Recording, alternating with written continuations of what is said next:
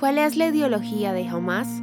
La Carta Fundacional de Hamas, también conocida como el Pacto de Hamas, se publicó el 18 de agosto de 1988 y en ella la organización delineó la identidad de su movimiento, así como sus objetivos y propósitos. Hoy te compartimos algunos de sus artículos, iniciando con su preámbulo. Israel existirá y continuará existiendo hasta que el Islam lo destruya, tal como destruyó a otros en el pasado.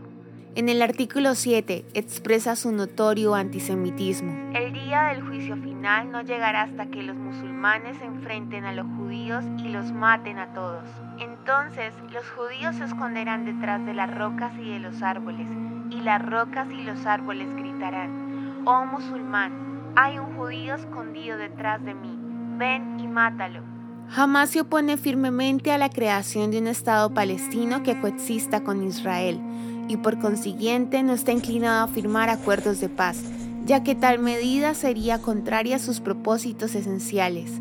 Asimismo, el artículo 11 de la Carta Fundacional de Hamas expresa, la tierra de toda Palestina es posesión sagrada del Islam, consagrada para futuras generaciones islámicas hasta el día del juicio final. Nadie puede renunciar a esta tierra ni abandonar ninguna parte de ella. La demonización del sionismo y la negativa a aceptar a individuos con diferentes perspectivas religiosas son evidentes. Los países de Occidente son enemigos y eso nos incluye. En el artículo 13 se lee, No existe una solución negociable posible. Una guerra santa es la única respuesta. Mientras muchos alientan al Estado de Israel a negociar con Hamas y detener el avance de su ofensiva militar, ignoran que esta no es una solución para el grupo terrorista y que la única opción para ellos es eliminar a todos los judíos, no solo a sus fuerzas militares.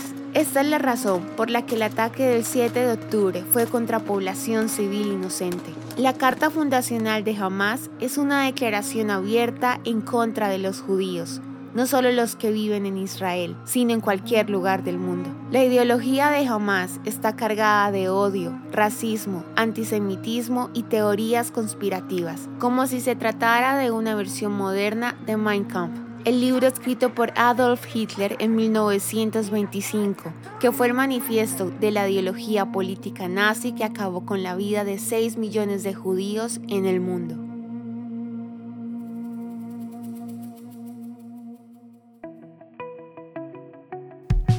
La historia de hoy merece ser compartida.